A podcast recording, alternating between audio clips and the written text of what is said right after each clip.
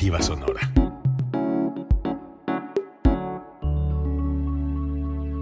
Código Libre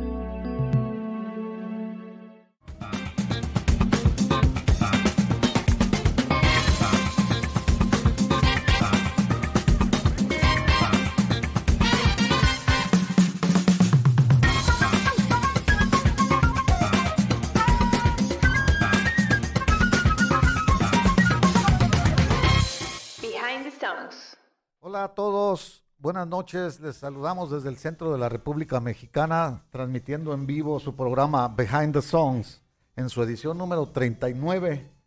Les recuerdo que estamos en el tema las 10 mejores bandas de rock de todos los tiempos. Hoy es el capítulo 4 y le toca a la banda británica Queen. Gerardo, buenas noches. Tenemos un programa hoy especial. Así es, es un programa especial con, con invitados especiales los cuales nos honran con su presencia y esto es la muestra precisamente de la comunidad que hace este programa, ¿no? Gente que le gusta la música en diferentes aspectos y, la muestra la tenemos hoy, si nos gusta presentar. Sí, claro. Bueno, primero tenemos este aquí por primera ocasión un fanático de la banda Queen, al señor Peter Punk, te vamos a decir tu, tu este, seudónimo porque eres más conocido así. Exactamente. Peter, bienvenido. Muchas gracias. Este, vamos a hablar sobre tu grupo favorito o de tus grupos favoritos. Me imagino que tienes más. Sí. Con, te manejas en un ambiente muy padre, en un, en un mundo muy, muy bonito para el que le gusta el rock, ¿no? Sí, es muy agradable la invitación y bueno. ¿Qué les puedo decir de Queen? Pues sí. Fanático. Y sí, soy este me gustan otras bandas, pero mi fuerte es Queen. Ah, ok, es tu grupo favorito. sí, desde estábamos esperando tu venida. Cuando supimos que te encantaba Queen, pues eras eh, invitado clave para este programa.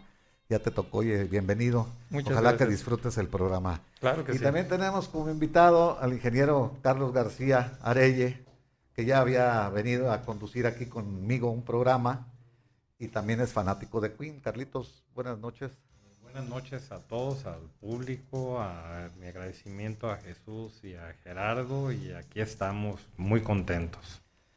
Muy bien, Gerardo, ¿tienes algunas efemérides antes de empezar? Vamos a empezar porque este programa va a estar muy dinámico, va a haber mucho, mucho de qué hablar de, de esta gran banda. Aparte, Peter trae este creo que es toda la colección. Trae la colección toda completa. Toda, o sea, sí, EP, todo es EP, sencillos y, y de todos los países, sencillos, ediciones raras y al rato nos va a mostrar una increíble y vamos a hacer un experimento porque vamos a poner eh, algunos temas en vivo, en directo, en tornamesa, sí, como, claro. como, como se debe de escuchar la música, ¿no? Este, pero si quieres voy a decir rápido las efemérides. Así es, para sí, para lleno, no perder el, para no perder el hilo el y hilo. entrar de lleno, este, rápidamente con los cumpleaños de esta semana.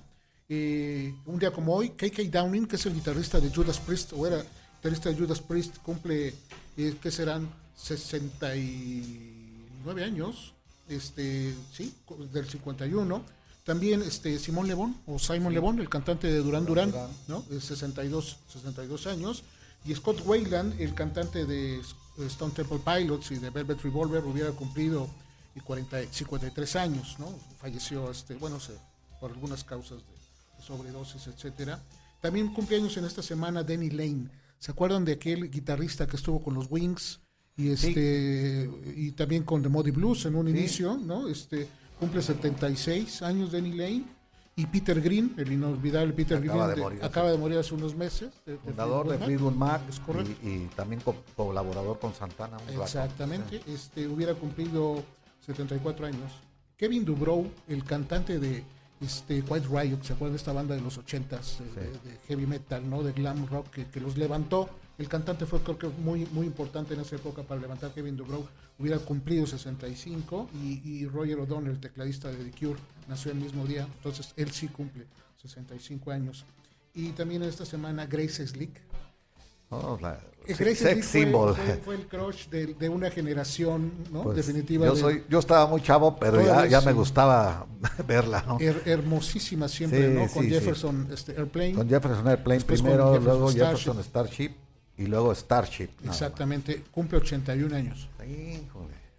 Porque dice, 81 años, ¿no? Este Cumple también 73 años Timothy B. Schmidt, el, de los El bajista de, de Eagles. Exactamente. Y ya un poquito de más alemán, ¿verdad? Timothy sí, Schmidt. Sí, este, y compositor de algunos temas este, sí, claro, buenos, ¿no? Y, donde él canta. sí, sí, claro. Love will, love keeps alive, Love will keep us alive. Uh, tiene, tiene algunos temas de algunas baladas. Uh, I can tell you, why. Tell you why. Esa la compuso él también. Sí, exacto. Este, Joey Belladonna, el cantante de Anthrax, esta banda de, de, thrash, eh, 60 años cumple. Y Gavin Rossdale, el cantante de y líder de la banda de Bush, cumple 53 años. Este, en memoria, gente que un día como hoy o como estas fechas este, dejó este plano, Lou Reed, hace siete años. El este, de Underground. Es correcto, Lou Reed. Y Dwayne Allman, el, creador de los Allman Brothers. Se en una moto, ¿no? Muy joven, joven, 24. en el 73, por ahí. En el 71. En el 71. sí, cierto. Acababan de grabar el de Laila, Derek Antidominos, y, y él lo invitaron. y, este, y él hace la guitarra en muy Laila. joven, un accidente en, moto. Sí, en motocicleta, sí, sí, sí. Sí, entonces, bueno, son unas memorias de los que estuvieron con nosotros y dejaron mucha huella. Y algunos discos que cumplen años, 50 eh, años, empiezo por ahí, el 3 Paz de, de Genesis, que es el segundo álbum. Este, hermoso disco, hermoso disco. Todavía no cuenta con Phil Collins, todavía no cuenta con Steve Hackett, pero el disco es este, maravilloso, ¿no? Ya estaban mostrando lo que iba a ser Genesis. Y el Tumbleweed Connection, de Elton John cumple también 50 ah, años. ya 50 que, ¿cómo, cómo, pasa? Siempre que hablamos de estos temas, nos sentimos. Nos sentimos tan raros. Yo, yo recuerdo cuando ya menciona el que 50 años, yo recuerdo cuando compré el sencillo, no podía comprar el LP porque no tenía dinero, ¿no? Y y pasaron los años rápido. pasando muy rápido. Cumple 45 años el álbum debut de una banda que fue el sobrepeso de Kiss, que se llamaba Angel. Una banda también así de, heavy metal, un poquito más, este, más al glam, pero este, dirigidos por el Punky Meadows, 45 años. Y cumple 35 años el disco del Hunting High and Low de, de Aja donde venía el tema de Take On Me, ese famosísimo tema. 35, años. el 85, ¿es verdad? Es del 85. Sí, estaba en México yo. Son 35 años y, es también Slave to the Rhythm de Grace, de Grace Jones, esta, esta morena jamaiquina. Sí, jamaiquina. Este, este, muy guapa también. Este, Modelo y Así es, una, una figura impresionante. Eh, 30 años cumple el segundo disco de los Traveling Wilburys. Cuando ah. ya fallece este Roy Orbison, ya nada más quedan cuatro. quedan, quedan eh, cuatro y sacan este segundo. Queda Dylan, queda Harrison, queda este, eh, Jeff Lynne y queda Tom Petty. Jeff Lynne y, y entonces es el segundo disco y 25 años cumple, ya un poquito más pop, este, un disco que fue muy exitoso en ventas, que se llamaba The Bridge, The Ace of Base. No sé si se acuerdan de esta banda sueca, ¿no? que volvió nuevamente el, pop y el dance a las, este, a las ventas y empezó a colocar, colocar temas. ¿no?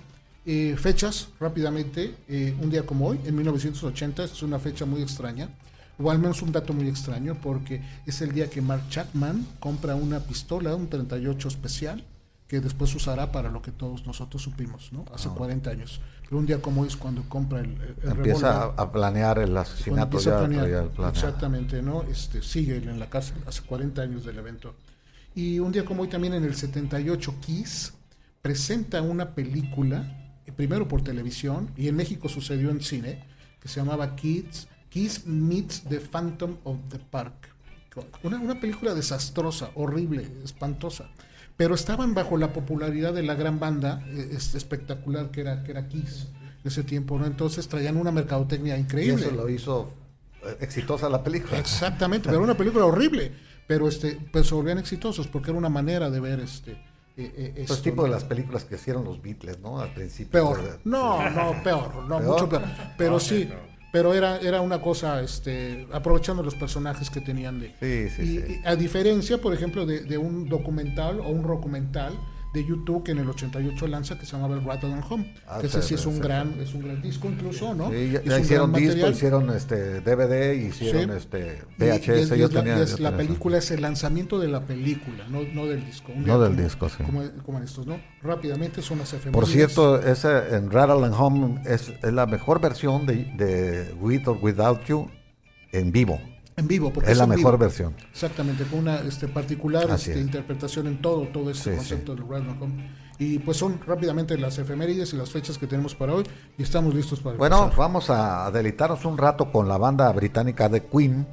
este, aprovechando que traen ahora consola y tornamés antiguo y los discos en vinil, queremos este, poner el gran éxito de Queen, que luego ahorita que regresemos, ahora invertimos un poquito el programa, desde algunos programas eh, para acá lo hemos hecho, de poner primero la música y luego hablar de las canciones. Entonces vamos a arrancar, Peter, si te parece, con Bohemian Rhapsody, la canción más exitosa de la banda de Queen.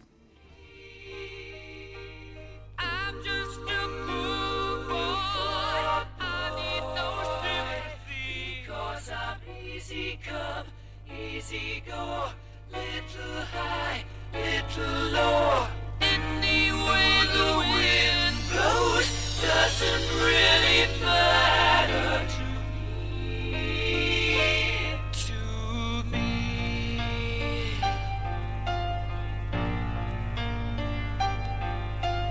Mama just killed a man, put a gun against his head, pulled my trigger, now he's dead. Mama just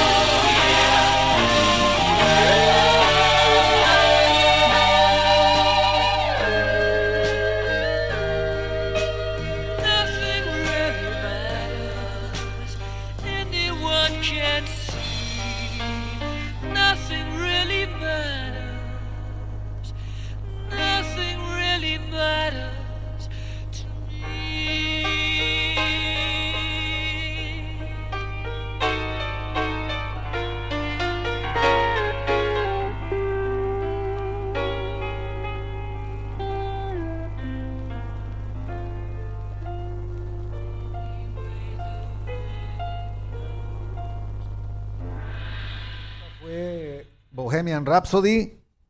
Bueno, de Bohemian Rhapsody, ¿qué no se ha dicho ya, no? O sea, es una canción icónica que todo el mundo conocemos.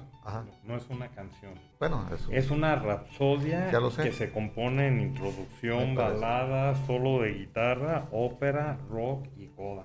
Es, un, es una obra. Una, una opereta, podríamos decir, que consta pues de varias varias cosas. Nosotros decimos canción porque es una metemos en, canciones, ¿no? pero, tienes toda la razón, es una opereta, es una obra en donde vienen este desde una monólogo o una capela luego un, solo de guitarra y, luego este la pues ópera. la ópera, la parte operística y luego la coda, que es el, final, ¿no? Es correcto. Este es del, de A Night at the Opera, del disco, si quieres aquí. Este, esta es la, primera edición inglés-americana. Americana, sí es. Una versión americana de este tema que salió en el 75, es un disco del, del, del 75, ¿no? Compuesta por Freddie Mercury, completa toda la obra la hizo y, se, ha hablado tanto, tanto de la composición, y hay tantas especulaciones ¿no? en cuanto a por qué la creó, por qué la formó, por qué la diseñó, por qué la letra es de ese tipo. Entonces, este que bueno, no está ni claro. De hecho, los mismos miembros de la banda han dicho que tienen el dato, pero no lo van a no nos van a revelar. Yo creo que una intención que ellos tenían era provocar eso, justamente, especular, para que la gente misma tratara de descubrir qué es lo que quiso decir Freddie Mercury. Y Freddie Mercury lo tenía bien claro, pues si no, no lo hubiera hecho, ¿verdad? él hizo la, la, obra esta, y mucha gente lo piensa que es este una vivencia personal, lo que es la vida de él. Sí, así se eh, especula, ¿no? Se especula, ¿no? que estaba hablando de él mismo realmente y donde pues tenía conflictos personales desde enfrentar su, su, este, su sexualidad, hacerla pública o no hacerla pública y todo eso. Estamos hablando de una etapa pues de, principios de los setentas cuando se hizo esta canción o esta obra. Y bueno, sí, los, los músicos cuando crean una obra maestra dejan que la gente especule para que se formen controversias y todo y terminan nunca diciendo la razón, pues, pero de que es una obra maestra es una obra maestra. una frase dentro de la letra que dice Mama just killed a man. Sí.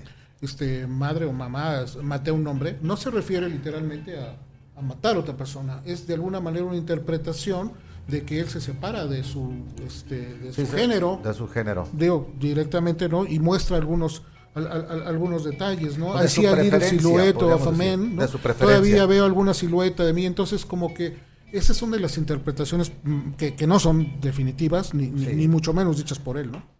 No, pero bueno, sí son de las más este, aceptadas, ¿no? La, mayoría de la gente cree que, va en relación a, su preferencia sexual de lo que estaba ocultando, ¿no?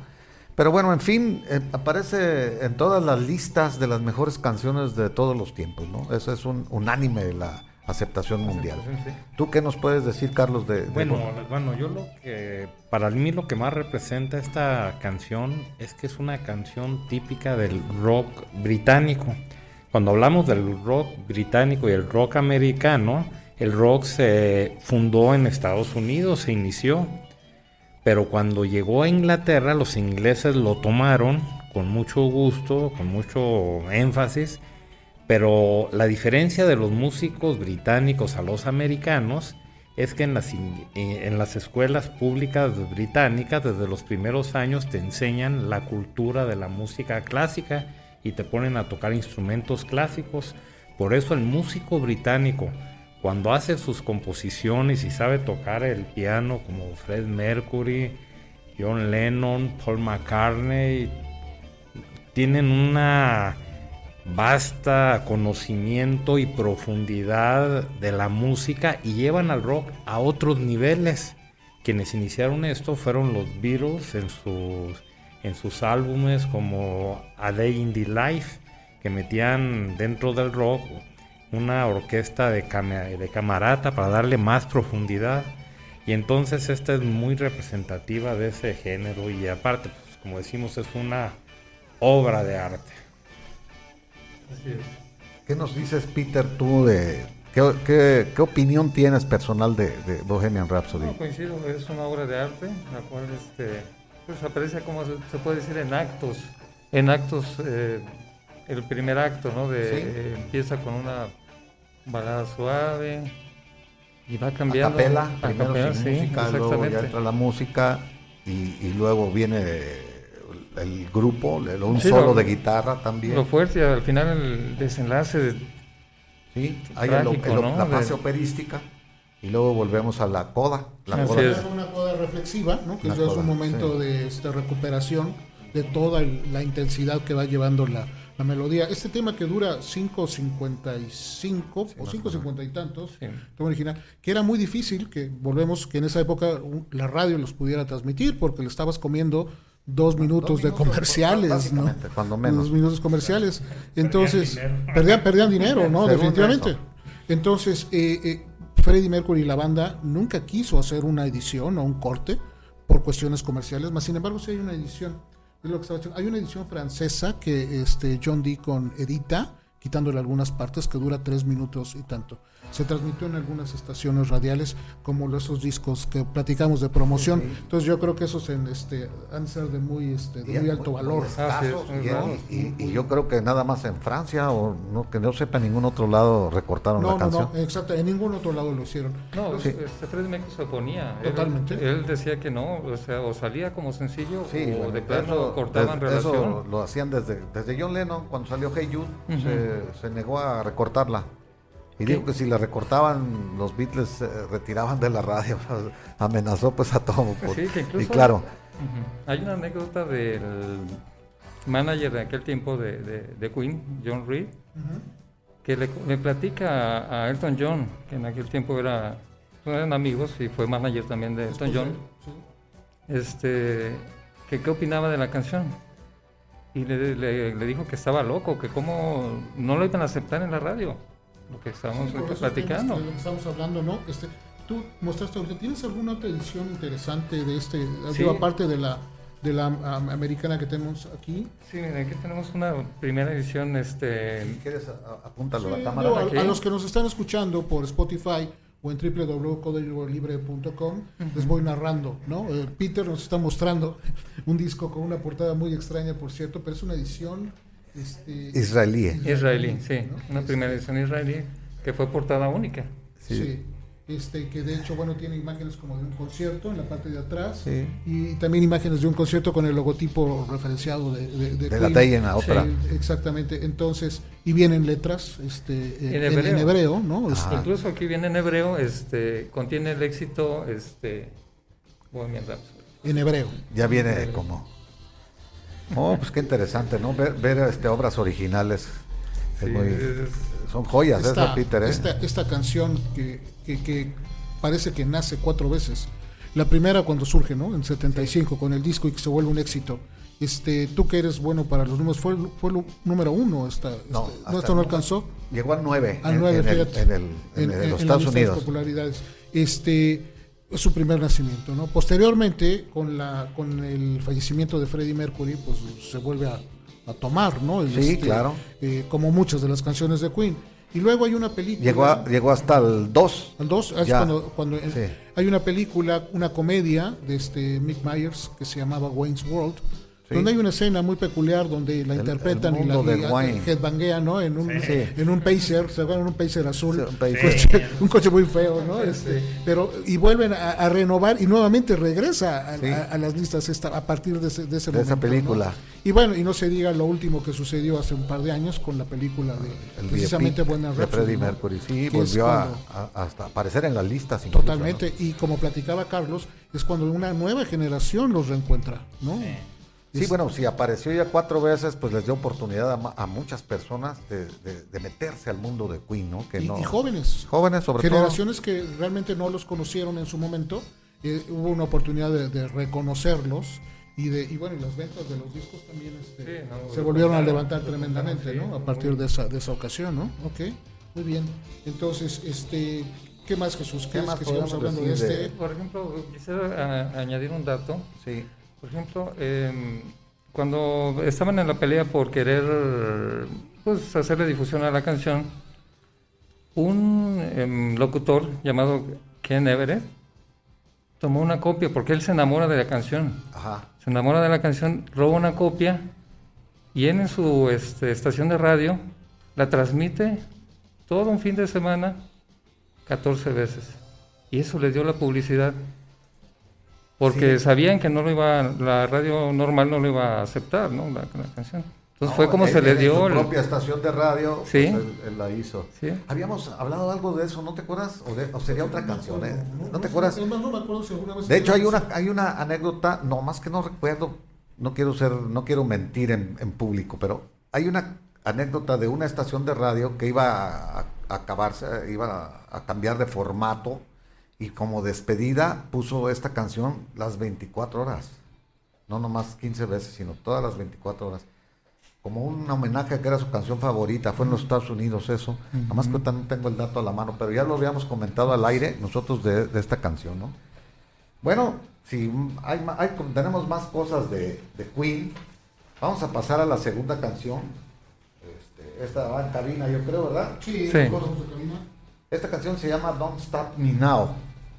La vamos a escuchar primero y luego hablamos un poco de ella. Yo estoy sorprendido del éxito tan grande de esta canción. Yo no, no pensé que iba a estar entre las más exitosas de Queen. Sí me gusta, a mí siempre me ha gustado, pero no creí que fuera la segunda más exitosa de Queen. Vamos a escuchar entonces Don't Stop Me Now con la banda británica Queen.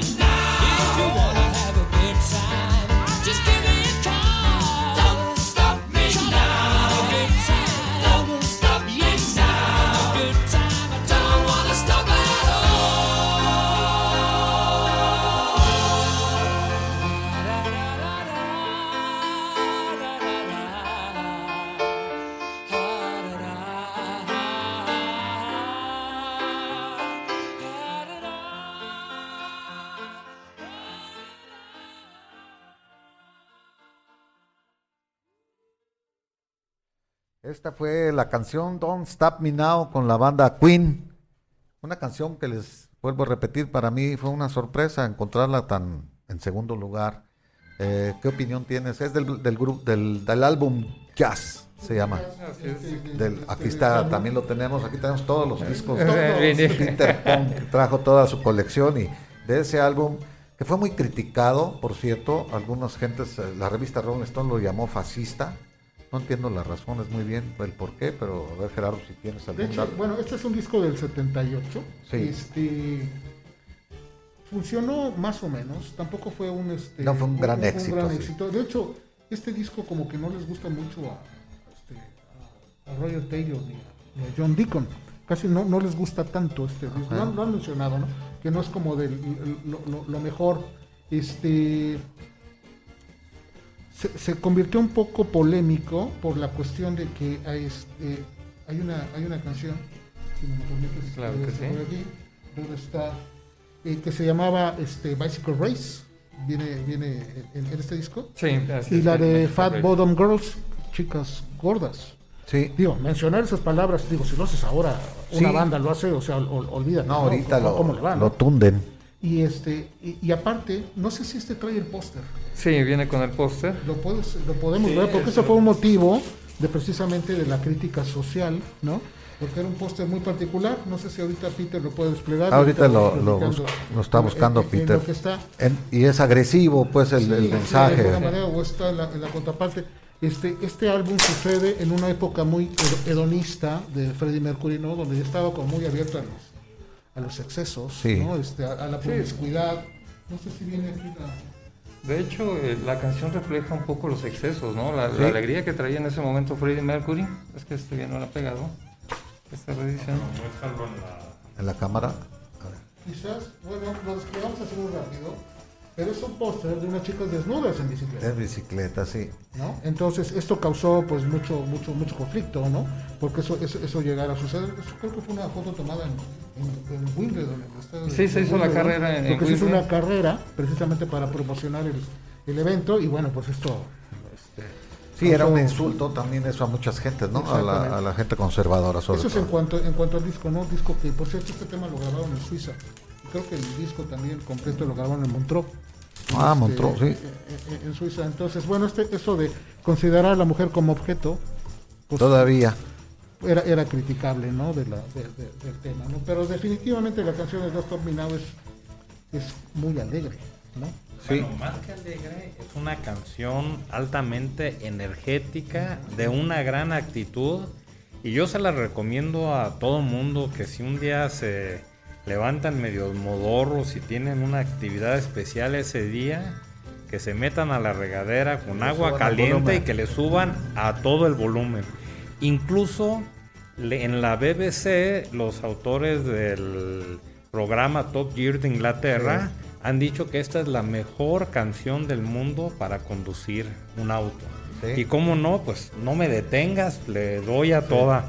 Pero la comunidad científica ha dicho que esta es la canción que sube más el ánimo en las personas. Así es que psicólogos, psicólogas, ya tienen ahí un buen recurso, pero se necesita que la persona sepa un poquito de inglés. Así es, que sepa la traducción. Sí, eh, eh, y yo estoy de acuerdo que esta canción no es muy... No dice muchas cosas, pero muestra un estado de ánimo y lo avienta adelante. Bueno, pues está muy bien tu, tu Este, descripción. este- este estudio que dice Carlos, que tiene mucha razón, fue de un este, neurocientífico este, holandés. Ujú. Hizo un estudio adecuado, digo, con ciertos parámetros y con ciertas este, disciplinas para poder determinar cuáles canciones eran felices o te hacían feliz. Y esta es la que se lleva el, el número, Número uno. uno. Interesante, Número ¿no? uno. Pues con, Sí. razón, con razón, este, ha subido en los... Si quieres, en la- en la- les digo muy rápido porque chequé ese estudio que también se me hizo como muy curioso, muy interesante. El número uno es Don't Stop Me Now de Queen. Re- leo rápido Sí. los que vienen. Dancing Queen de ABBA. Sí, Good Vibrations de los Beach Boys. sí, Uptown Girl de Billy Joel. sí. Eye of the Tiger de Survivor. I Am a Believer de los Monkeys. De los Monkeys. Eh, Girl Just Wanna Have Fun de Cindy Lauper. Living on a Prayer de Bon Jovi. I Will Survive de Gloria Gaynor. Y Walking on Sunshine de Katrina De and the Katrina Ese es, en ese estudio arroja las canciones más felices o que te vuelven a ti que te, feliz. que te convierten, Sí. te- le liberan más este serotonina, yo por ejemplo, más este dopamina Sí, ahí en el cerebro, ahí. En los mediadores químicos del cerebro. Pues muy interesante. Te lo ¿no? voy a traducir a mexicano. Que hacen que se te repapalotee la hormona musical. Bueno, me, gusta bien la, la descripción de Carlos. Eh, eh, el- eh, o sea, el término científico es este, suplantado por algo más entendible y muy, muy bien, Carlos. Muy bien, entonces, este, ¿qué más tenemos que decir? Bueno, seguimos. Tenemos más. Seguimos, pues esta canción pues ya la, ya, ya la vimos feliz a este eh, disco. Por cierto, este, este disco todavía el jazz está producido por Roy Thomas Baker, que fue un productor este, asiduo de Queen. Hay, hay cinco discos anteriores que produjo Queen y este es el último que les ayuda en la producción eh, y que pues marcó el sonido definitivamente de Queen de los, de los 70s. Entonces, bueno, pues eso fue Don't Stop Me Now. Y si quieres, Jesús, Carlos, Peter, pues podemos escuchar otra canción. Vamos a escuchar. otra Vamos a la siguiente. Vamos, la siguiente canción, la tercera más exitosa de la banda Queen, es Another One Bite the Dust. Esta es de 1980. Eh, la sacaron del, con el en el sencillo, con el otro, en el lado B traía Dragon Attack, como el lado B, en agosto, del, del- de uno de los álbumes que a mí más me gusta de Queen, The Game. Ah, sí, aquí también. Yo creo que Sí. ahí se- ya es un Queen más maduro y estrenando nuevos ritmos, ¿no? Porque Another One Bite the Dust fue un gran éxito también en las listas, no nada más en el, en el Hot 100, sino también en las listas de disco y en la lista de Easy Listening y otras listas este, americanas que... que- que- Este, este es este. Sí, este Sí. es. Pero fíjate, en la versión discoteca, Sí, en la versión disco. en la versión disco, ¿no? Que Para este que- duraba como siete minutos o no lo sé. este. Sí, es, una Es un remix que le llamaban, ¿no? O, Exactamente. o, este es, o es de toda la pura canción. Es la pura canción, Ah, sí. pero viene, digamos, este, extendida. Sí. Extendida. Extended, versión extendida. Pero sí, les hacían, les llamaban también remix porque vuelven a tocar lo mismo sin, sin nada nuevo de la canción. Y- Escuchamos y- entonces la versión Va- original, ¿no? Vamos a escuchar la versión original y luego hablamos un poco de ella, ¿no? Another One Bite the Dust, Queen.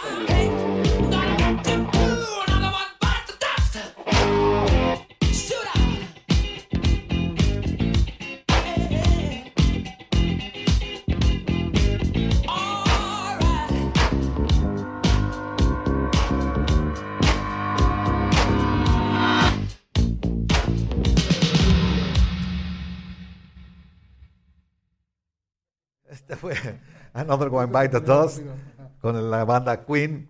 Nos reímos porque entramos este, a penitas con la orden de la cabina. Bueno, Another One Bite the Dust del álbum The Game. ¿Qué tenemos de Another One Bite the Dust? ¿Qué, qué, qué recuerdan ustedes? Esta, esta la compuso el bajista John Deacon, ¿no? Sí. El bajo luce muchísimo, la entrada es un, un clásico del, del bajo, ¿no? Es como, como un, un riff de, de Sí, bajo, ¿no? Porque es un es. ciclo repetitivo de, de compases que, como platicamos ahorita eh, previo, eh, John Deacon tenía algunas preferencias por el, por el funk, El funk, ¿no? sí. Y el bajo, pues es un instrumento muy Básico, adecuado pa. para, para el funk. Entonces, hay, hay tintes de, de- de tendencia de, de la banda Chic, ¿te acuerdas? ¿Se acuerdan de esa banda Chic de este Bernard Edwards y de Nile Rodgers? Sí, sí, claro. Entonces, que bueno, pues aquí se notan las reminiscencias Sí, de ese. y- ese son contemporáneas más o menos, ¿no? Sí, eran de esa época, es más o menos esos años. Finales de los 70, 79, por ahí. Chic Chic. empieza a, a celebrar y veíamos aquí los discos, bueno, estos, en estas versiones, ¿no? La versión este, nacional que era de, de, Blanco. de calidad mala, esa, Sí. esa era la verdad. Siempre las ediciones nacionales su calidad ha sido mala, en impresión, y la europea en este caso, que ya tenía un tono bueno, Plateado. plateado, ¿no? Este, y esta versión que está bien interesante, que lo estamos aquí mostrando, es, es una versión extended que ya estaba platicando Peter, este disco. Disco. porque Que ya se ponía en la- en las es pistas que de baile. Era pista de baile, y el- claro que es- era un gran éxito en las discotecas también. Sí, sí, sí, sí, sin duda. O sea, eh, ahí cambió Queen un poco, ¿eh? metió otros ritmos a partir de esta canción y a partir de este... El éxito de esta canción les hizo incursionar en ritmos más pegajosos y más este más a la moda, ¿no? De este tiempo, ya menos menos rockeados, pero al mismo tiempo más rítmicos. Ese, ese álbum de Game de, del 80 marca, creo que marca una línea, como bien dijiste, es un sonido más maduro, Sí. donde experimentan algunas cosas, pero lo hacen con un riesgo yo creo que controlado. Este, tocan algo de rockabilly o rock and roll, como Crazy hay baladas, hay, hay, hay varios, varios este, temas ahí. Sí, yo creo que es, es la versatilidad del grupo, pues también en todo su apogeo. Así es. Y eso hace que pues la gente los admire más, ¿no? Cuando ves que no es un grupo acartonado, que toca casi siempre lo mismo. Entonces, cuando tú ves que es un grupo ya muy versátil, pues tiene más, más horizontes, pues la gente ya tiene más acceso a, a escuchar algo diferente, ¿no? Incluso practican eh, eh, o, o, este, implementan otros instrumentos como el sintetizador. Este es el primer disco donde Queen Sí, implementa un. Los sintetizador. primeros cinco discos nunca utilizaron Ajá. sintetizador. Y lo marcan en, los- en la- en las portadas de los, de los discos que nunca se utilizó sin sintetizadores. Así es. De los sencillos es el disco más exitoso de Queen. De los sencillos, acordémonos El pues que, no- la Bohemian Rhapsody no tuvo sencillo de momento y luego ya en algunos países sí las tuvo, sí tuvo sencillos, ¿verdad? Sí. Bohemian Rhapsody sí sí. Sí tuvo. Y uno de los puntos más interesantes de esta canción es que los integrantes de Queen no se les hacía una que fuera una canción muy importante.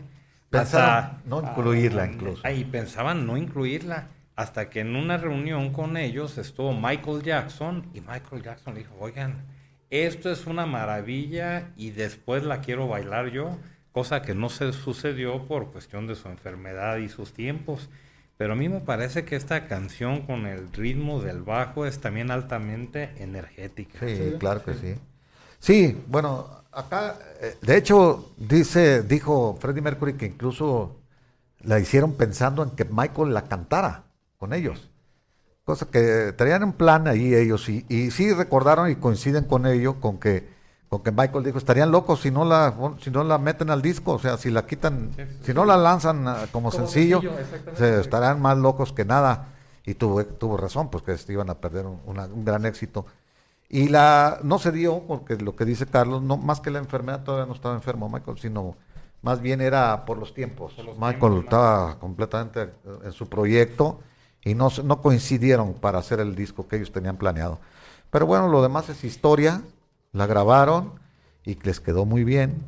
Eh, de hecho, se usa todavía en algunos lados, también como, como varias canciones de Queen, como veremos más adelante, en estadios, este, en arengas, este, cuando alguien derrota a alguien, another white by the dos, otro que muerde el polvo.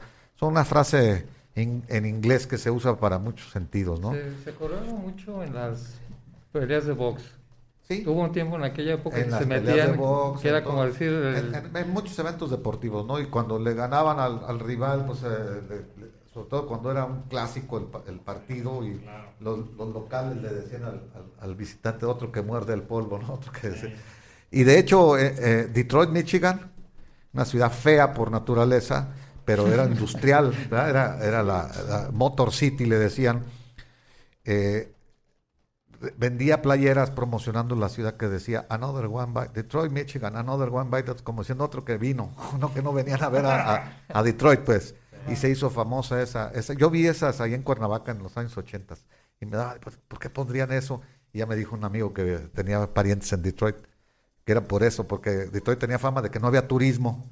Entonces al que iba le vendían una playera de esas y ya después se hizo pues un, la propia este, mercadotecnia. Pues, Esto, ya to- esto que refería ahorita Peter del, del box, eh, esta fue la primera, eh, la primera opción para Sylvester Stallone en la producción de, de- de- de Rocky 3. Sí, pues sí coincidía con el tipo, ¿no? Con el Rocky 3, pero no, no llegaron a acuerdos, entonces no la seleccionan y seleccionan Eye of the Tiger de Sí, Survivor. de Survivor, Ajá. también ya lo hablamos. Sí, eso sí lo me habíamos acuerdo. platicado, entonces... Tocamos el este, tema ese de que Survivor pues, no ni siquiera se interesó mucho y, y con Rocky bueno, pues, pues ahí está- ahí está una ya hizo se esto y se dejo. los mandó y como dicen, bueno, a ver si te gustó. ahí Y se pues, gusta, ¿no? no, Y, se le este, salió y pues le salió bien a Survivor y le sale bien a todos. Y, y hay un dato curioso de, de esta canción, que en Estados Unidos, eh, cuando la programan en las listas, en la radio, mucha gente no sabía que era Queen, pensaban que era un grupo negro, Así es, pensaban de- en otros tipos, sí, por, por el estilo de, eh, por lo que de decíamos bajeo. ahorita, se salieron de su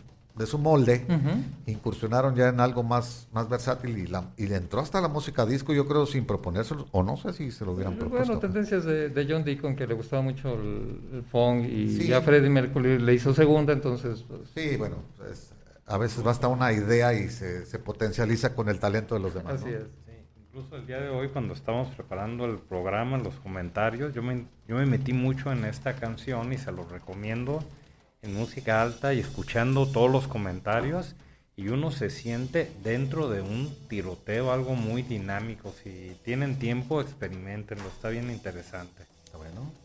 Este, quisiera leer algunos de, las, de los comentarios de la gente, que, que veo varios. Ha habido algunos problemas de conectividad en Internet este, y, y- y por eso no ha sido a veces dinámico. Y, y la recuperación de mensajes en el, en el celular y aquí en la, en la computadora me- se, me, se me atoran. Pero agradecemos muchísimo es, todos los que están conectados. Veo muchos, muchos amigos, ¿no? Este, Rápido veo algunos aquí, Fernando Vallejo, este, Vinicio López Cabrera, este, Eric Nieto conectado, Juan Trieme, Juan eh, Guzmán. Juan Guzmán, La nena este, Solares. Sí, o sea, hay- Fer- Fermín Mojica. Fermín Mojica. entonces, eh, este, eh, y agradecerles como siempre el favor de su atención y estar unidos en la charla, porque estamos platicando aquí cuatro, más muchos allá. que Sí, seguimos, claro. ¿no? Sí, Entonces, de eso es lo que se trata finalmente este programa, de charlar entre amigos. Eh, ¿Te has sentido a gusto, Peter? Muy bien, muy a gusto. Qué bueno, pues eso se trata. Carlos ya había venido, pues ya cada vez. Porque dice, oye, ¿qué, ¿cuál es el, el- el storyboard del programa? No, no, aquí no hay. No no. hay. Aquí no hay, aquí lo vamos formando durante Aquí el lo mismo. único que hacemos es tener como una escaleta de qué Sí, es la que sigue. es nomás para no perder el, el- ritmo de lo que tenemos, pero en realidad nos gusta más charlar que, que dar datos fríos, ¿no? Eso sí, disfrutar de la plática. Porque tratamos pues de, de comunicar, yo le decía o lo decíamos al aire otras veces que quisiéramos transmitir, Gerardo y yo, en nuestro propósito es transmitir el gusto que nos da preparar un programa o hablar de un programa para que la gente reciba pues ese, ese, ese mensaje de que nos da gusto hacer esto para que también se impregnen un poco, ¿no? El rock tiene eso. ¿Sí? El rock tiene eso, a veces este no, no, no coincides en ciertas ideologías o en ciertas cosas, pero la música te, te llegas a un punto central y donde se pueden tejer ya ciertos une a las personas. sí, ciertas uniones entre las personas, ¿no? De hecho, la única escritura realmente universal en todos los países es el pentagrama de la música. Pues sí, Todo lo demás varía de país a país. eh, culturas. Digo, de culturas. Muy bien. Entonces vamos a seguir. Tenemos más canciones. Bueno, Another One Bite the Dust alcanzó el número uno en el Billboard Hot 100. Decíamos, era el segundo número uno. Ya habían tenido Crazy Little Thing Called Love. Había sido número uno también. cosa rara que Bohemian Rhapsody no, ni, ni, ni Don't Stop Now, na- tampoco llegó al número uno. Entonces, Another One Bite the Dust sí lo logró. El segundo lugar en el Rhythm and Blues y disco top 100 en la música disco también estuvo en la lista. En el Reino Unido agarró hasta alcanzó el séptimo puesto y llegó al primero en países como Argentina, Canadá, Chile, España, Costa Rica, Guatemala y otros más. Antes de pasar a la otra canción, este, quisiera hacer unas preguntas, una pregunta a los tres. ¿Cuál es su disco favorito de Queen? Ay, caray, pues Una vez. Mira, Night in the Opera. Ese es para ti, el Night de Opera. yo creo que también. También. Por- Bohemian Rhapsody inclina mi balanza, pero este, el disco de Game, me encanta a mí. Ok. ¿Tú, Pedro? Para mí sería el Queen 2. El Queen 2. Queen 2. Interesante. El Queen 2 es algo poco, poco este, conocido, ¿no? Sí. Vamos a decirlo, porque King- Queen en México, que yo sepa, llegó hasta a- al, al Attack, o algo así. Sí, hasta en 1974, ¿no? Que más o menos cuando salió Killer Queen. Sí.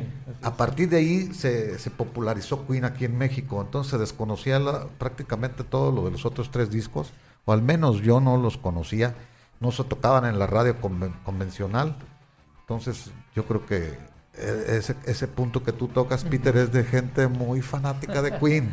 Mis respetos, ¿no? O sea, a lo mejor nos falta escucharlos Sí, más es que para me- poder es- dar una opinión, ¿verdad, Gerardo? no sé qué opinas. No, Ahí yo me, me voy a dar la tarea este fin de semana, si Dios nos acompaña, para conocer esos tres primeros discos de Queen que no conozco, ¿eh? Sí, es un parteaguas. Yo digo que es un parteaguas. Para ver la evolución. A, a, de Opera. Tengo ganas de ver la evolución de Queen hasta el cuarto disco. De Killer Queen para acá, pues sí los conozco bien, pero de allá para atrás no, no conozco nada. Muy recomendable. Queen Sí, 2. lo voy a hacer y con mucha calma. Sí, yo, yo, me, yo, yo, yo fíjate que yo voy por... ¿El tuyo cuál, Gerardo? Este, este, A Day at the Races. Yo iría por ese y por The Game. Yo creo que esos Es dos. donde está Sí, es ah, que A Day Somebody at the to Races, Love. sí, fue, sí. fue una, una etapa este, mía particular Ok. de descubrimiento. Yo los descubro ahí con ese disco. Entonces, por eso es como... Estoy de los- acuerdo. Como sí, yo con Killer Eh, Queen. Mí exactamente, entonces, eso tiene que ver La pondré yo en mis cinco, prim- en mis cinco canciones favoritas de Queen, Ok. Killer Queen. ¿Ponemos otra, Jesús? Vamos a la siguiente. La siguiente es otra canción muy, muy buena de Queen, que aquí fue una coautoría con David Bowie, el camaleón blanco. La canción se llama Under Pressure. La oímos y luego hablamos de, esta, de este super éxito de Queen y David Bowie. Vamos a escuchar Under Pressure. thank you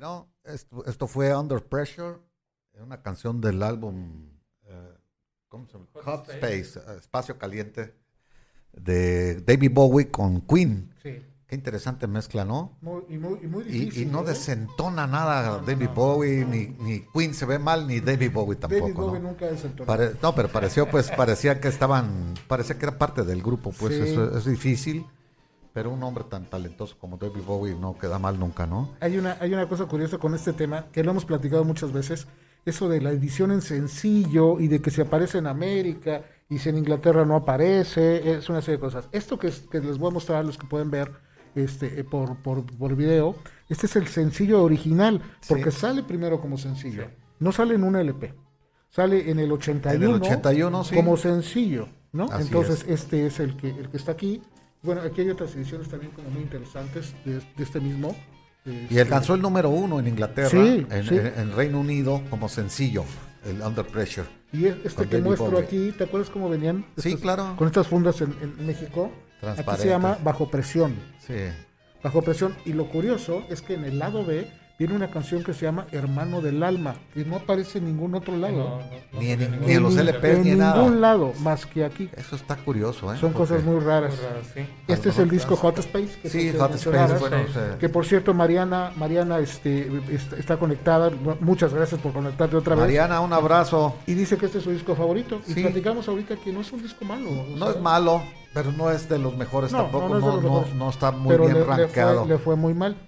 Se, como dijiste ahorita, ese tema se incluye aquí, Sí. este, Under Pressure, Under Pressure. pero no salió primero aquí, salió primero Claro, en este, Salió en Greatest Hits. en el Greatest Hits, Y por eso, antes. también por eso, aquel disco tuvo como en segundo término, porque Greatest Hits batió récords de ventas en, en Reino Unido sobre todo, porque pues era un recopilatorio tan... Todas las canciones de Greatest Hits están buenísimas. Sí. De hecho, Todas. apenas el día 26 se cumplió este que permaneció y es el disco favorito de en Inglaterra. Sí, todavía, ahorita sigue siendo, Sigue eh, siendo. el recopilatorio más, más, Más este, vendido. vendido. y más escuchado de todos los tiempos, el, el Greatest Hits ese. Porque hay más recopilatorios, más Greatest Hits, pero posteriores. Sí, no, hay infinidad de... Hay infinidades. Bueno, miren, aquí les voy a dar algunos datos. El, el- el sencillo se lanzó en octubre del 81.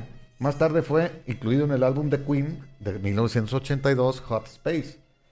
La canción alcanzó el número uno en la lista de singles, ya lo dijimos, en el Reino Unido, convirtiéndose en el segundo éxito número uno de Queen en su país de origen, dijimos, después de Bohemian Rhapsody. Ahí sí había llegado Bohemian Sí. Rhapsody al número uno en el 75, que había encabezado la lista durante nueve semanas. Y era el tercer número uno de David David Bowie, después de la reedición del 75 de Space Odyssey.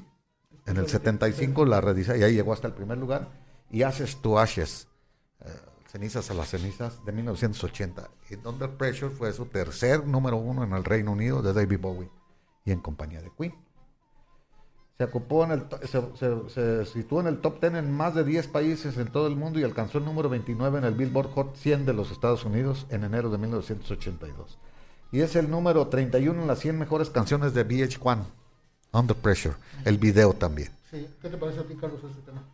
Mira, A mí me encanta Under Pressure, primero porque en esta canción ellos muestran, eh, ellos, ellos muestran la presión que tenemos en el mundo actual por la industrialización, la presión de los trabajos, de los estudios, la competencia, y en la misma canción dice que eso está matando el amor. Entonces como que da un pequeño espacio a la reflexión. Ahora, hay que recordar que cuando se reúnen Fred Mercury con, con David Bowie, los dos están en Suiza, en Montreux, en una clínica de rehabilitación.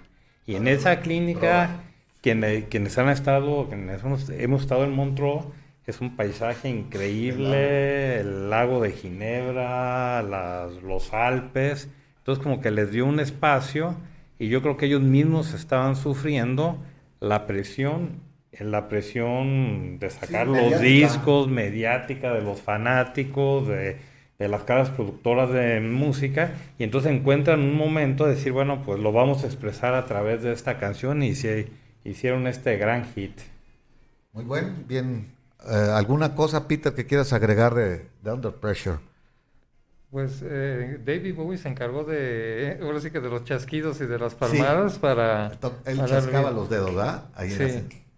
Varios también. Al- también al- algo curioso que tenían era que iban a, ¿cómo se ve? Juguetear con la canción y cada uno iba a, a trabajar en, en una cabina distinta para darle, pues ese... Darle otra dimensión. Otra dimensión. Sí, porque es, ese encuentro, porque hay un encuentro vocal entre David Bowie y Sí. este Freddie Mercury, que es que es increíble la, la vocalización de los dos. De hecho, por ahí pueden encontrar en internet las tomas separadas. Sí. Ahí es- nada más ahí está increíble la- ese video, ¿eh? Ajá. Sí, Te escucha únicamente la voz de Freddie Mercury o de Brian, de- perdón, de, De- de de- David, David Bowie. Bowie. Y este y, y ahí, ahí notas la, la calidad vocal de cada uno, pero aparte la interpretación y el sentimiento. Entonces, no están encontrados en un mismo espacio, cada quien lo hace Sí. en, en otro, y eh, por ahí se dice, ¿no? Como que se, se asomaban o escuchaban para ver cómo lo estaba haciendo, Es que que se- seguía se- para después ver el Se encuentro. Después- sorprendía a Freddie Mercury y decía, bueno, ¿y cómo hizo David Bowie para Sí. tratar de, de compaginar Sí, de eh, y quedara? Y decía David Bowie, ¿sabes qué? Pues es fácil, me acerco a- Sí. al pasillo y nada más escucho lo que estás tarareando y ya es fácil darle un Era- orden. Era, fácil para ellos. Super genios. Sí. Sí. habría que ver también, hay que recordar en el tributo a Freddie Mercury, ya cuando murió, Sí. David Bowie hace una, una can- la canta esta canción con, dicen que como nunca la cantó. Acá Habría con, que ver. con Annie Lennox. Sí, hacen dueto. Y entonces, pues la emoción que, que muestra David Bowie, que por sí era un poco frío, ¿no? Su, Ujú. su talante siempre estaba, parecía ecuánime, para no decir Sí. que frío. Pues ahí se ve que, que le llega la canción, la canta con más... más o, será, o será el espectador el que vemos eso, Gerardo. No, Porque yo estaba emocionadísimo viéndolo. Pues yo cuando ya cuando sabes pues que, que la cantó a dueto en la original y todo, pues le pones hasta más atención y todo. Y sería que yo vi cosas que, que, pues a lo mejor exageraron mis sentimientos, ¿no? A lo mejor. ese sentimiento que, que hubo ¿no? en la despedida. Sí, bueno, Es aparte una- todo, todo el concierto está emotivo. Que incluso David Bowie este, se hinca y manda una plegaria. Así es. Algo muy emotivo. Sí, sí. Este, Annie Lennox también tiene una interpretación brillante con, con este. Sí, esa- bueno. Es donde sale con los ojos pintados en azul, no sé si recuerdas. Sí, Sí, como Toda la- como un antifaz, ¿no? Este, Que en después ese- salió el de R.E.M. igual. y- sí, Michael Stipe haciendo lo mismo. Hay, hay una anécdota bien interesante. David Bowie y, y Freddie Mercury, bueno, que tenían unas personalidades muy difíciles, tampoco fue fácil. ¿no? No, no, no. Eran, Sí, eran pues ese, ahora sí que... Por eso cayeron en la clínica. Yo creo que esa fue una de las cosas que, que ahí se, se No, reencontraron. pero artísticamente hablando, No, era- tenían era- una, una sensibilidad muy, Muy- similar, yo pienso, ¿no? Eh, están como compositores los cinco, los cuatro miembros de Queen y Freddie Mercury como compositores, pero la, la anécdota es la siguiente. Este, el reencuentro o, o el primer encuentro que tuvieron no fue en la clínica, ya se conocían de antes y hay una anécdota bien curiosa. Cuando Freddie Mercury empezaba, este, es- estaba en una banda que se llama Ibex. Fue su primer banda, en el 69, ¿no? Mientras que Roger Taylor estaba en otra banda que se llamaba Smile, que son los inicios de Queen. Bueno, en el 62 ya eran amigos y tenían un puesto de ropa en un mercado en este en Londres, Kensington se llamaba el mercado. El Kensington, la- En- la- ajá, la- el- entonces, el, barrio. Ajá, en Sí. Kensington Market, ahí tenían un puesto de ropa. Salieron mal por algunas cositas, entonces Freddie Mercury se va a otro, a otro lugar, ahí mismo, donde vendía otro, otro músico de ese entonces botas especiales. Se llamaba Alan Mer, el, el- el músico. Pero esas botas eran muy peculiares de los finales de los 69, cuando empezaba el glam. Sí, sí. Entonces era una moda poder comprar las botas de Alan Mayer. Y ahí estaba trabajando con el Freddie Mercury. Entonces un día llega David Bowie y qué botas tan increíbles. Venía ya de una gira y, y él estaba yendo ya bien. Están increíbles, pero no me alcanza. Y entonces este eh, Alan Mayer dice, yo te entiendo, soy músico, que aunque te vaya bien, no vas a tener dinero. Entonces, Freddie, ponle las botas, por favor, que se las regalo. Freddie Mercury le puso, botas. y Freddie Mercury fue el que le puso las botas. Para que las Entonces, calara. fue el primer contacto que tuvieron en el 69 sin saber que muchos Pues, años ¿quién después, iba- cómo iban a ¿quién de- iba a decir la vida que a iban a ser uno de los duetos más increíbles de la música, ¿no? Pues increíble, de veras. ¿eh? Es una anécdota que no conocía y, y se me hace bastante emotiva también. Sí. Bueno, entonces ya dijimos lo que teníamos que decir de Under Pressure o que nos falta. Bueno, se había juntado al principio Bowie con Queen, iban a cantar los coros de fondo de la canción Cool Cat y no les gustó ni a David Bowie ni a Queen y derivó en, en hacer Under Pressure, fíjate. El hecho de, él iba por otra canción, no, no, no, no compaginaron y, y les, les surgió la de Under Pressure y fue como, como terminaron cantándola y componiendo esta canción. Y es, y es interesante el demo de, de Cool Cat. ¿Cómo queda? Desde, si algún día tienen la oportunidad de Sí, escucharlo. es- es- esta es canción me gusta curioso. mucho. Sí, y decir lo que mucho. dijiste, ¿no? Que aquí hay un sintetizador también, David Richards, también participa con el sintetizador y el órgano en esta canción de Under Pressure. Gente de, de David Bowie. Sí. Este, antes de que terminemos, eh, hay que, yo creo que recordar una, una fecha eh, importante en la, en, la, en la escena musical en México, que fue que fueron los conciertos de Queen este, en el 81. Y sí, en el 81 Fue en, en, Pue- en en- Puebla y en- Monterrey, en ¿no? octubre, en octubre del 81, hace 39 años. A mí me tocó estar en el de Monterrey y a ti en el de En el Puebla. de Puebla. De Monterrey, increíble, ¿eh? En el Increíble. estadio de los Tigres, ¿verdad? Sí, en, el, en en el- el- en el- ¿Cómo se llama el estadio? El de, Sí, sí, sí. sí el- tiene un nombre, el uni- universitario. Estadio Universitario. Hey. Este, primero se presentan en Monterrey, fue por el 9 de octubre me parece. Exactamente. Y el sí. 17, 18, 17 y 18 se presentan en en, Puebla. Puebla, En Puebla. en el estadio de béisbol. eh, Sí, donde Zaragoza. jugaban los pericos del, de Puebla, Ajá. el béisbol. Este, nada, nada bien, al menos en Puebla. En, en Monterrey creo que fue magnífico. bien. Y es que también tiene que ver la gente. Monterrey ya tenía acceso más fácil a los conciertos en Houston o en la frontera. Sí. Entonces había una cultura diferente de lo que era un concierto. Los norteños tenían así. Total. una- Más sin embargo, el, No, no, eh, y estuvo muy ordenado. ¿no? exactamente. No, y, y aparte el- aquí también tiene que ver hasta el tipo de estadio. Claro. El, el- el universitario pues tiene un control natural de, los pisos, este, las escaleras y todo, y el de béisbol prácticamente es un campo abierto. Sí, era un campo muy extraño y nada como más medio una zona abandonado. de- una zona de asientos. pues. Sí, y este y bueno, en el concierto de Puebla eh, va mucha gente de la Ciudad de México, ¿no? Que Sí, no estaba sí, acostumbrado. No, en México 90%, no había, y ya habíamos platicado, eran muy pocos los conciertos que se dieron a finales de los 70. Muy Los contamos con las manos, sí, así con es. los dedos de las manos. O sea, hubo mucha represión desde Entonces, Avándaro, ya no... ya no, le fue bien a, a- a la banda porque el público no respondió de una manera educada, creo que eso es lo, lo más importante. Hubo mucho descontrol desde los accesos, pero aquí hay algo que Pedro tiene que me gustaría mostrar a los que pueden ver en, en este. Este es un, un- un disco. Sí, aquí dice, mi hermano tiene fotos, que las muestre, Pues dice ves- tu hermano. Este es, este es el, el- Peter. el- el- el sí, bueno, disco. aquí están viendo una foto de, del álbum ese, un álbum, me imagino, pirata. Es Peter. pirata. Sí, este es- no, no, no no salió más que en México, Nunca, él- jamás. nada más en la Ciudad de México, yo creo que ni en Puebla. No, no, Y está No. una foto ahí de Freddie Mercury pues, este, ¿qué será? ¿Charreando? O qué Es un sombrero haciendo? de paja. Sí, es un sombrero de charro, pues, este, y, y- y un gabano que trae de la hecho, mano. él, él trató de ser amable con la audiencia al ponerse un sombrero de este tipo, Sí. pero la audiencia no lo reconoció así, lo sintió como una Lo ofensa. tomó como una burla. como una burla Sí. al, al mexicano. Sí, hubo un malentendido, Total. pues, de- Era lo que entrando, lo que nos platicabas Un choque ese, cultural. un choque cultural y pasó. aparte el desconocimiento, yo me imagino, de la banda de qué onda los de Puebla. Y no, él- yo creo que le, pasaron mal la información, los de Puebla son ultraconservadores en general y no supieron que el 90% eran, eran del Distrito Federal, pues, y era raza de todo, ¿verdad? y había todo, de todo. sí, sí, sí, claro. Entonces, de la gente que entran gratis a fuerzas, este, habría muchos en aquel tiempo. Y como estaban reprimidos los, los, los de, de feños, para no decir chilangos, este, estaban reprimidos porque no había conciertos en la Ciudad de México. Entonces, ahí alre- a- cuando veían uno cerca, se escapaban y se iban de raite.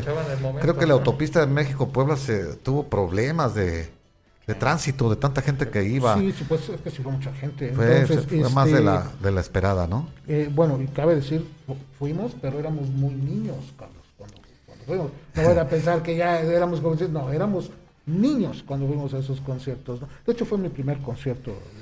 Tú sí eras niño, Carlos no tanto. joder. Carlos ya estaba en el No, TEC, yo iba, no, no, no, no, yo iba en mi último semestre de la carrera de ingeniería en el TEC de Monterrey. Bueno, sí. Sí, no, yo, No, yo ya era todo un médico, ya- ya estaba Yo sí, trabajando yo en sí, yo sí, Cuernavaca. la verdad, fue- estaba muy chiquillo todavía. Y, este, y me gustaría, estos discos que ahorita tú lo dijiste pirata, que ahorita se oye un poco este, peyorativo, ¿no? Sí, peyorativo. Pero hace 20, 30 años un disco pirata era una joyita de colección. No, no, no, ah, Y era, era, el- el- la- la- allí sí era la piratería porque eran pocos y eran este muy cotizados, ¿no? Sí. Este, a- había un sistema, yo una vez platiqué con un amigo que le gustaba buscar este tipo de joyas en la Lagunilla y en Tepito y en, en el Chopo y en todos lados iba. Las grababan en, en cinta ancha y luego de ahí los conciertos los pasaban a, a- a- en, en- en di- en dis- en discos, o sea, en, disqueras, este... Sí, hacían para sí, igual pasa ahora con, hay muchos, tú consigues en DVD eh, conciertos rarísimos de grupos que nunca pensaron yo, ni ellos mismos que habían- estaban siendo filmados, ca- de veras. Encuentras ahí en la lagunilla, yo llegué a ver que mi amigo actuaciones de Eric Clapton en Japón y en otros lados que todavía no se no, no salían a la, vi- a la venta acá como Y de buena calidad. ¿no? de buena calidad. Sí. Estos no. Sobre todo el Estos sonido. no se grababan en buena calidad Sobre porque todo- no había las condiciones Sobre de todo el sonido, sí, es de muy buena Sí. calidad. Pero, pero digo, estos no, pero me gustaría, Peter, si puedes poner un poquito y si podemos subir en cabina para escuchar un poco del audio original de lo que Vamos a en escuchar un poquito del audio original del concierto de, de, de Queen en Puebla. ¿Qué tal? ¿Todo bien? ¿You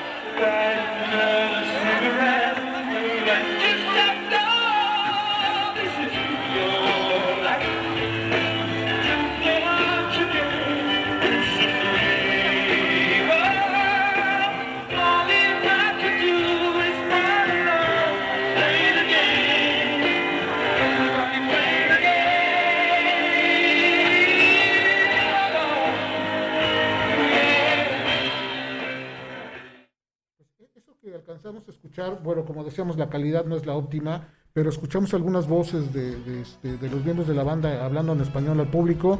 Play the Game, que es el, el tema que venían promocionando porque era de la gira de The Game, de- ese The disco Game, del sí. 81. Entonces, eh, fueron tres conciertos en México y se quedan como historia, ¿no? Ese concierto ya se vuelven como, como históricos en la, en la vida musical y en la escena musical del país, ¿no? Muy bien, tenemos saludos también de Juan Manuel S.A. Saludos, Peter, tienes muchos, mucho público aquí. Isaac León Segura, no lo habíamos saludado. Isaac, un abrazo y gracias por escucharnos. María Elena Solares, ya lo dijimos. Ah, Mon- Don Serrat eh, López Martínez, mi sobrina, que nos gusta. Marco Vinicio, mucho gusto, Vinicio, gracias que nos escuchas. Este, buen programa. Eric Nieto, pues eh, a Nieto le encanta Queen también. Juan, Trime- Juan Trieme, ya habíamos dicho. Manolo, un abrazo. ¿Quién más nos falta? Jorge Barra Cabach ya llegó. ¿Qué pasó? Llegaste un poco tarde, Jorge, pero... Estaba desde el principio, pero creo que. Ah, no, él- es que él no teníamos, viene, Sí, teníamos Jorgito problemas, Ibarra. Jorge, Sí, discúlpame. pero siempre está por aquí. Eh, Juan Guzmán, dijimos ya todos, este, estamos por terminar el programa. Este, nos queda una canción y vamos a hablar un poco de ella. Nomás Pues sí, decir ya que, rápido algunas nomás que cosas. venía, la canción se llama We Will Rock You. Esta sí se usa muchísimo en los eventos deportivos. Es la quinta canción más exitosa de Queen. Y en sencillo salió este, por el otro lado la de We Are the Champions, que en el disco este, se conectan, ¿no? Se- Sí, están, es están- uno- un tema 1 y 2. tema 1 y 2 y van sincronizadas y generalmente se usan para aren- arengar a, a primero al equipo local y cuando ganan pues ya cantan la de We Are the, We Are the Champions. Este es el, Es de- este es el sencillo, este- pero en 12 Pero, pulgadas, ¿no? Sí, este salió una edición especial para el Record Store Day del Sí. 2017. Vuelven a reeditar el, el disco. Y igual, lado 1 viene We Are the Champions, lado 2 We Will Rock You. Oh, bueno, mira, Este un, es sen- otro- un sencillo LP, pues, o sea, con un LP Este sencillo. está nuevo, está cerrado. mira. Ah, ese Este está nuevo. este está sellado todavía. Es- Este, lo está guardando Peter Pong para la sí. posteridad, Ah, yo les- a- aprovechando porque para lo tiene sus aquí, nietos. mostrar así a alguien si puede ver en cuadro y si no, bueno, les, les narro en, en audio. Este es el pase de prensa para la conferencia de Queen en México en Mira, qué 1981. interesante. Este, que fue en la zona rosa, me dices, ¿verdad? De- Sí, este- tuvieron ahí un evento, una Ajá. comida de recepción. Entonces, este, Lo puedes mostrar, Gerardo, a la, a la cámara para que vean. ver. Dice ahí, Queen en México 1981 es el pase de la prensa para, para estar ahí en el VIP, que ahora le llaman, ¿eh? Para, eh, sí, para- para poder pasar y poder pasar atrás y- viene donde indicas tu nombre para poder acceder a ese, a ese evento. interesante. Sí, aquí tenemos los sencillos eh, originales de época, uno de en eh, inglés y el Oh, otro padrísimo, sí, mira qué padre está. Como tu camiseta. Este, Sí. hay, hay una camiseta es esta del News of the World, precisamente que es el disco donde Sí, viene la de We el álbum. ¿no? Fíjate qué curioso porque aquí la tipografía es diferente a lo que estábamos acostumbrados, ¿no? Del, este, del logotipo. Este es de original 1977 la canción, la canción We Will Rock You y We Are the Champions también, del álbum News of the World se llama, ¿verdad? Sí, Sí, el News of the 77. World es el disco. Ya reeditada muchas veces en las compilaciones, en todas las compilaciones de Queen están estas Exacto, dos el, el disco News of the World, que es el este. Sacadas a la venta luego de la muerte de Freddie Mercury, pues se volvieron a, a disparar otra vez en las listas mundiales, no nada más en las del Reino Unido. Y el videoclip de la canción fue grabado en el patio trasero de la casa de, de Roger Taylor, cosa curiosa, del Que, baterista. que es curioso porque en esta canción, originalmente en la grabación, no hay baterías. ¿No? No hay batería. Los sonidos este, percusivos que escuchamos son, son Palmadas y, to y son tocadas, palmadas o pegadas en el piso, Pisadas pisadas. y- ¿no? pisadas y otras cosas. Sí, así es. Exacto. Bueno, durante tres décadas o más se ha convertido en himno del rock en los estadios, competiciones, torneos mundiales de fútbol, olimpiadas, todos los eventos deportivos, significando la victoria de un equipo, organización o deportista. El sencillo se publicó como cara de, B de We Are the Champions, o sea, y en los Estados Unidos se publicó con doble cara A. O sea, por lo que decíamos, como venían juntas las canciones, la doble cara A, la doble cara A era porque los Dick Jockey podían ponerlo indistintamente y solía la misma canción para, para no equivocarse, pues de, de lado les daban doble cara A, entonces no se equivocaban. Y esto, esto vuelve a tomar lo que Carlos ha venido platicando de cómo las canciones de Queen eh, permean en las emociones de las personas, ¿no? Ah, claro. El tema del Stop Now que te, que te exalta, ¿no? Es potencializador de, de las emociones. Y este es un tema de este de, de triunfo, ¿no? Sí, bueno, We Will Rock You la escribió Brian May y yo creo que es el guitarrista y creo que es una... eh, hay canciones de amor, canciones de drama, de lo que sea. No, esta canción fue hecha para que la gente brincara en los estadios. Es una canción muy, muy dirigida a ese Y que tema. todo mundo la canta. Y que todo el mundo la... Fácil, easy. Fácil, sí, la- son, son estribillos Es- son repetitivos estribillos, y, sí. y muy fácil también de pegajosos y, Sí. y, y estimulantes, ¿no? También, Claro. o sea, que te, te- hacia lo positivo. Pues. Lo simple es fácil y pegajoso. Y eso es, es- esto lo, lo que dices lo, lo tocan muy bien en la película, si recuerdan, cuando este Brian May, el personaje de Brian May que está increíble, porque está Increíble. igualito, está increíble y la personalidad que adoptó el actor increíble. e- Es ahí donde él muestra que quería que la audiencia se uniera con la banda, ¿no? que tuvieran una, comunica- una comunicación. Lo logran No, muy bien. to- totalmente, ¿no? Y decir, pues, también recordar la, los... Son 25 minutos más famosos de la historia del rock en la, la presentación de Live Aid, ¿no? Yo, De yo, los pongo como dentro de ellos. Hay gente que dice que no, pero yo creo que son los momentos más épicos en vivo. De, De- si no es el que más, uno de los Pero más. está considerado como... Que es la, mucho- la participación de Queen en el concierto de Live Aid. en el 85. Sí, sí, sí, sí. Que es, que es, es, es un- es- una fusión del público con la Sí, banda. porque Escuchó en todo el mundo y todo el Y, mundo y- nos, y nos aparte tenía, tenían un rato un poco distanciados ellos y ahí se vuelven a, a compaginar. Y esos 25 minutos fue una fusión increíble. Sí. ¿no? Increíble y queda, y queda en la memoria. Con esta gran banda que, como decías Jesús, o me platicabas al principio, no tenía yo el dato preciso, es la banda más popular o más, más reconocida o querida en Inglaterra. Sí, es la banda, la, mejo- la banda mejor de, de rock de todos los tiempos en el Reino Unido. Para los, para los para ingleses, los ingleses, ¿no? para, los, para los- británicos, sí, para los británicos. ¿no? Por encima Por de los que encima de Beatles, de los Rolling Stones, por encima de Led Zeppelin, por encima de quien me nombres. Exactamente, ¿no? Y es una banda que ahorita sigue activa, con un cantante, este, bueno, que hace su esfuerzo, no por eso que tiene una gran voz, ¿no? Este, Lambert. sí, Ad- Adam Lambert tiene una gran voz. Sí.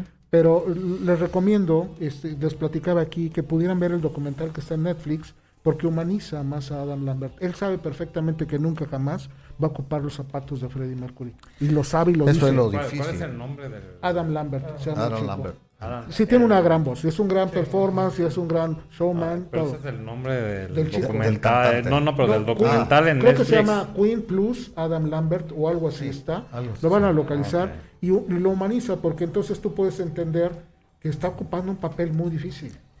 es una carga. Imagínate el valor que se, ha- que se ha de tener tratar de, de llenar los zapatos de De hecho, de antes estuvo Paul Rogers. ¿Se acuerdan de Paul Sí, Rogers? Paul Rogers, Estuvo claro, en, claro. este, en- en- en Bad Company, ¿no? Company, Bad sí. Company, ¿no? Sí, Después sí. en este en The Firm y Free y este estuvo un rato El- el- siendo el de- el de vocal Free, el de Free, siendo vocal de él ya tenía una eh, personalidad rock and rollera, pero este chico viene de un este reality show, ¿no? De un concurso de esos de canto.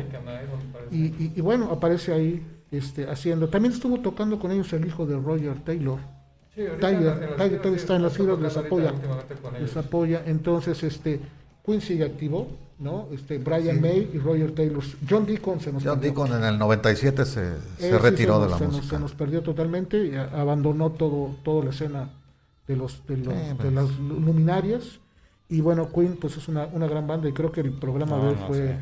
Fue, fue completo. No, pues una- esta- este programa estuvo especial, aparte de que tenemos la visita de dos distinguidas personajes aquí. Muchas gracias. Este, Carlos, gracias por haber venido y aceptado la, la invitación. Y Peter, esta es tu casa también. Muchas gracias. Este, te hicimos traer todo ese material, pero vale la pena verlo de No, cerca. es- Yo estoy es- emocionadísimo de ver, de ver LPs que Yo digo, yo digo extrañaba. que ¿no? las colecciones son para mostrarse. Sí. El, Sí. que, gua- el que tenga la colección para guardarse. Sí, que no, hay que mostrarlas, egoísta. hay que mostrarlas y que la gente sepa pues que, que todo esto existe, ¿no? Que no- hay un mundo. Bueno, tú te mueves en ese mundo, hay que decirlo también. eh, Peter vende discos en vinil, Sí, este, es. en retro casi pues todos, ¿verdad? Retro, de música retro de 60, 70 o Sí, incluso hasta más antiguas. Sí, así es. Estás en el- la explanada del Tianguis todavía ahí en el, en el Si uno lo busca ahí rumbo a como, Ciudad del Sol, ¿verdad? como Peter Sí, Punk. y ahí me encuentran en la ¿Y parte- tienes página también? O Este, bueno, mi página Peter, Peter Pong, te- te- eso es te- tu seudónimo. Sí, así es. Entonces ahí. Lo van a localizar en muchos grupos de, de- de viniles. Está ahí eh, ocasionalmente subiendo sus, Sí. Sus Sí. sus sus ofertas. Pero estás siempre ahí los domingos, Sí, ¿verdad? los domingos me En encuentran los ahí en la domingos en la explanada. del Sí. Tianguis allá para ir a Ciudad del Sol. Así no es, sé cómo se llama. estamos. Sí. Y Carlitos, pues el ingeniero viene de visita de vez en cuando a su tierra, Sí, porque claro, ya radica claro. en Guadalajara, pero anda, anda por toda mitad en. Guadalajara, mitad en La Piedad y Sí, mitad aquí, está- aquí está están el tus negocio. negocios. Aquí están tus negocios y aquí Sí. tienes que venir seguido. No, no, no, muchas y bueno, gracias. este programa le traías ganas, hablamos de No, que te, no, Queen claro te, que sí. te gusta mucho. Me encanta. Y coincidimos, ¿no? Porque Incluso- vino no, Peter y veniste tú y hicieron más ameno el programa y más versátil también. No, no incluso particularmente Queen, cuando yo estaba de recién casado, mi esposa es de Torreón y la familia política la teníamos también en Tampico y el que maneja ponía la música. Y como yo era el que manejaba, les ponía Queen a mis hijos y, Sí. y era como su música de cuna. Sí, estoy de acuerdo. Crecen oyendo música buena. Claro que sí. Bueno, nos despedimos, Gerardo, muchas gracias. muchas gracias, Gerardo. Muchas gracias, Jesús. Bienvenido. Y estamos listos para la otra, ¿no? Claro Eh, sí. Gracias a todos los que se comunicaron de una forma u otra. Nos fue imposible contestarles luego, luego, porque teníamos cortes aquí en el internet o hubo un poco de problemas, pero ya se regularizaron. Un abrazo a todos los que se conectaron y nos escucharon. Y nos vamos a despedir con We Will Rock You.